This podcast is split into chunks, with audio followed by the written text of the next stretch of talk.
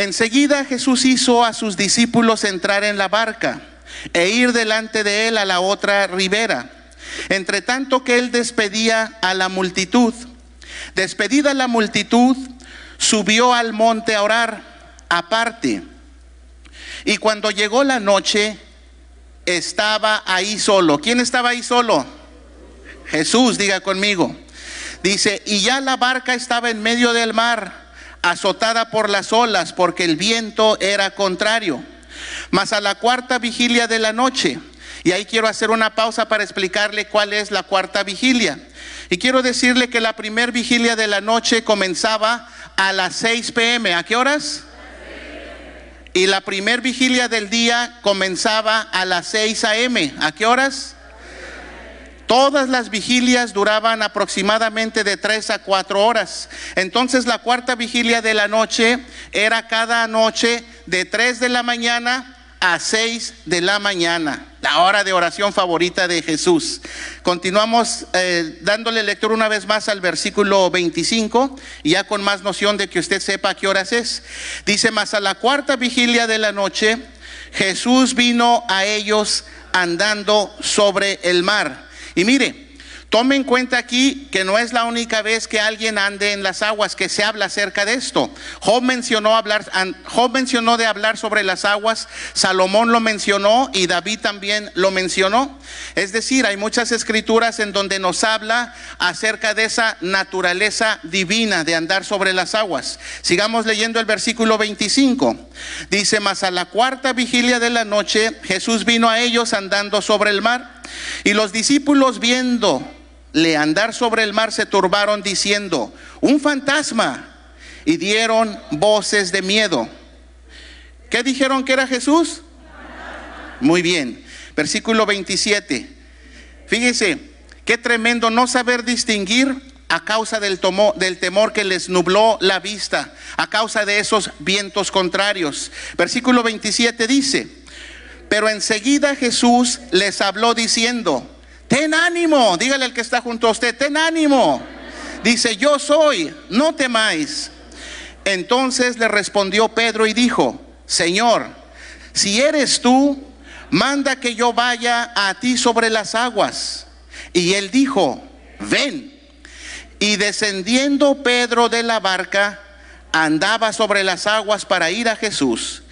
Pero al ver el fuerte viento, tuvo miedo y comenzando a hundirse, dio voces diciendo, Señor, sálvame.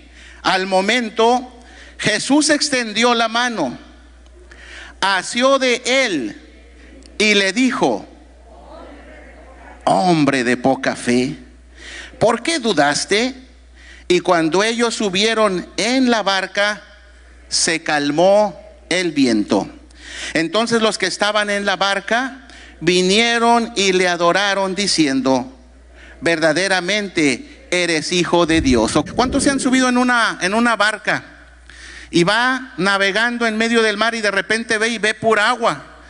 Ahora imagínense en la vida, vamos navegando y de repente las tormentas de la vida como que nos hacen quitar nuestra mirada de la meta.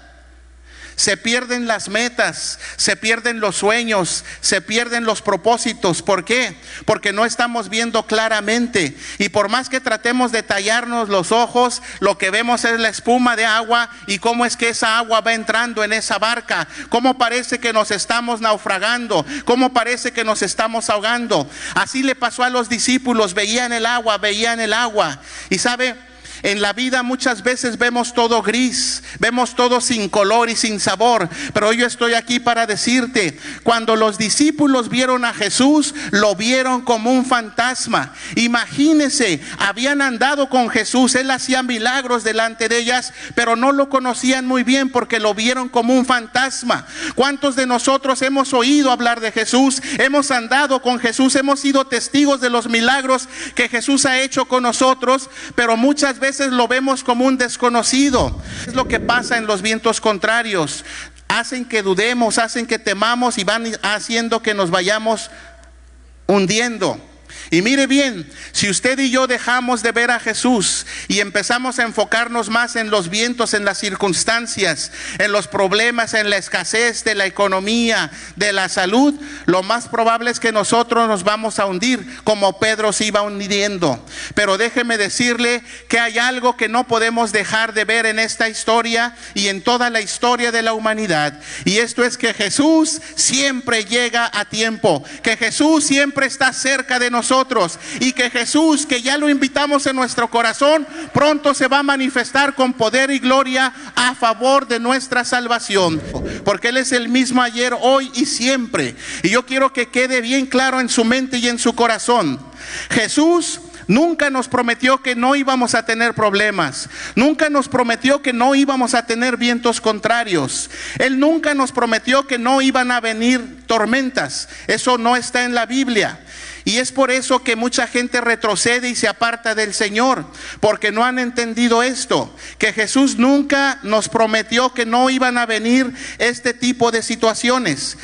Más bien, cuando ellos, hablando de los discípulos, subieron a la barca, Él nunca les aseguró que no iban a venir vientos contrarios. Al contrario, Jesús fue muy claro cuando dijo ahí en Juan 16, 33, estas cosas os he hablado para que en mí tengáis paz. En el mundo tendréis aflicción.